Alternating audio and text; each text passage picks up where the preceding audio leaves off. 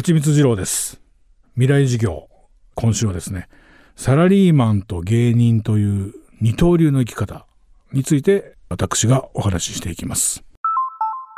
未来授業。この番組は暮らしをもっと楽しく快適に川口義賢がお送りします。今週の講師ははちみつ二郎さん。1974年生まれ。2001年松田大輔さんと2代目となるコンビ東京ダイナマイトを結成しています。東京ダイナマイトは舞台上で繰り広げられる不条理な世界が人気を呼び2004年2009年と2度の m 1決勝に進出を果たした実力派。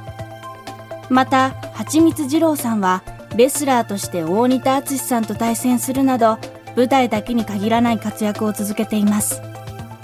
そんな彼が選んだのがサラリーマンという新たな道でした。今年3月31日ツイッターで明日から俺サラリーマンになります。芸人は辞めませんと報告をします。未来授業1時間目。テーマは人生初めての就職で見えたもの。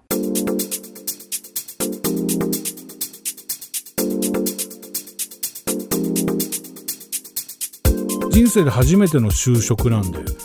私はあの二十歳まで高校に行ってましてちょっとあの人より長く勉強したかったものですから二十、えー、歳まで行ってで高校が終わる春に吉本の養成所 NSC というのが東京にもできるっていうのを聞いてオーディションを受けて受かってでまあ食えない時期もありましたけど芸人になってから極力アルバイトもせずに来てだから一度も就職というものをしたことがなくて。で今回もふざけてサラリーマンになったんですねもともとは。いろいろやりました。私は芸人でありながら、まあ、漫才始める前はナンバーグランド花月でマイク1本で自分たちのショーワンマンショーをやるとは思ってなかったですしでやっていったら m 1グランプリというのが現れて第1回の時なんてあの先輩の家でクリスマスパーティーの時にテレビついてるのを横目で見てたぐらいでまさか自分が出れると思ってなくてただまあ3年後には決勝に出てでまあいろいろやってきたんですけどあと俺がやってないのはサラリーマンだけだなと思って。で本当にふざけてやったんですけどこのコロナ禍において半々までいったら面白いかなと思ってたところが91でサラリーマンになってしまいました。まあなんせその芸の方のショーが全てキャンセルになってまあ未だに劇場は空きましたけどイベントごとなんかはやってませんからね。もうほとんど今はサラリーマンですね。だから家族まあ私は3人家族妻と小学校2年の娘ですけど妻は喜んでましたね。やっぱり芸人っていうのは極端な話100万円の月収の月もあればその半分以下4分の1みたいな時もあったりとか浮き沈みが激しいんで妻としてはもう一つ安定収入があるっていうのは安心したみたいですけどね、まあ、娘に関してはよく分かってないですね。今までやっていないことをやってみようと半ばふざけて始めたサラリーマンの仕事は思わぬ形で生活を支えることになりました。会社ではどんな仕事をしているのでしょうか？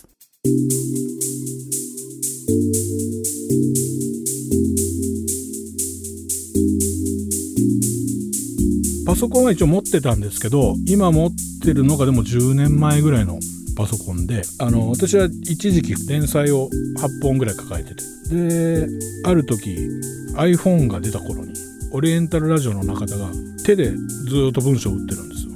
で俺が「それ打ちにくくないか?」って聞いたら「いや二郎さん絶対この方が早くなりますよ」とそれを聞いてからいつも家に帰ってパソコンを開いて原稿を打ってたものを新幹線の移動とかでやるようになってそうなってからもう9年ぐらいパソコン開けてなかったですねだからあの4月に入社して何のスキルもないですから IT の IT 企業なんですけど会社にいる外部の人間に IT のことを教える講師の先生みたいな人が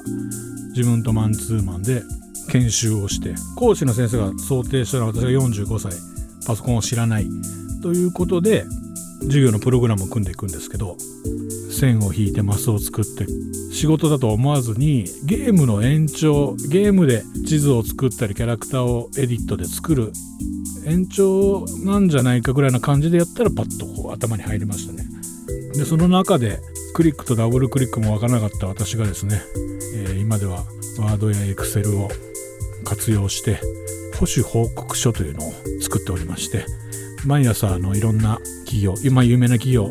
とか大学とかからマイクロソフトの関連会社なんですけども Office365 という中のシェアポイントという機能があるんですけどもそれでサイトを作ったりとか社員一覧とか作るんですけどそれについてわからないことをカスタマーサービスとしてやってる会社なんですけどそれのどういう問い合わせが来て我が社の誰が受けてでその案件は解決したのかとか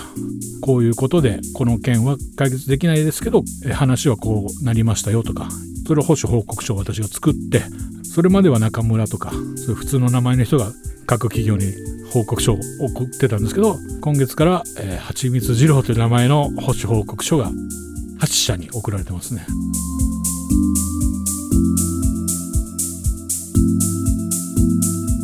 未来授業今週の講師は芸人でサラリーマンの蜂蜜二郎さん。今日のテーマは人生初めての就職で見えたものでした。明日はサラリーマンになって芸人の仕事にどんな影響があったのか伺っていきます。